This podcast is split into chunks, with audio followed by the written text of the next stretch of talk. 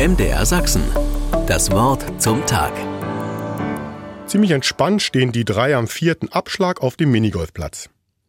Drei Löcher haben Vater, Tochter und der noch recht kleine Sohn bereits gespielt. So mancher Fehlversuch war dabei.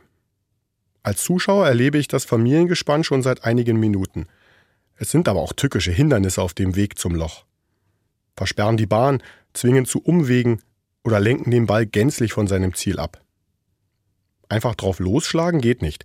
Man muss schon überlegen, welche Strategie zum Ziel führt. An einigen Stellen macht nur der Versuch klug.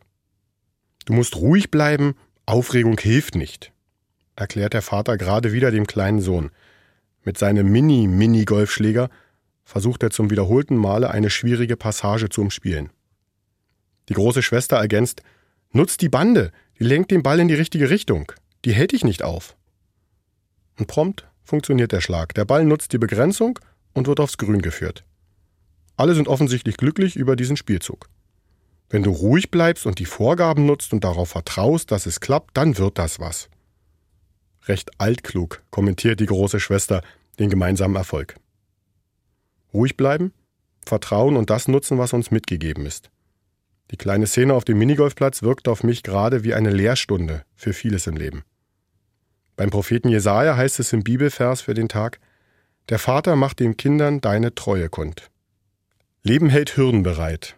Das weiß auch der Prophet. Es braucht das Vertrauen, dass es möglich und von Gott gewollt ist, sie zu überwinden. Es braucht Hilfestellungen und das gut Zureden zu erneuten Versuchen, die uns neue Wege erkennen lassen. So können Kinder in der Familie erleben und lernen, wie sie gut ans Ziel kommen. Und dass der eine Gott die Wege und Umwege begleitet und unsere Versuche unterstützt.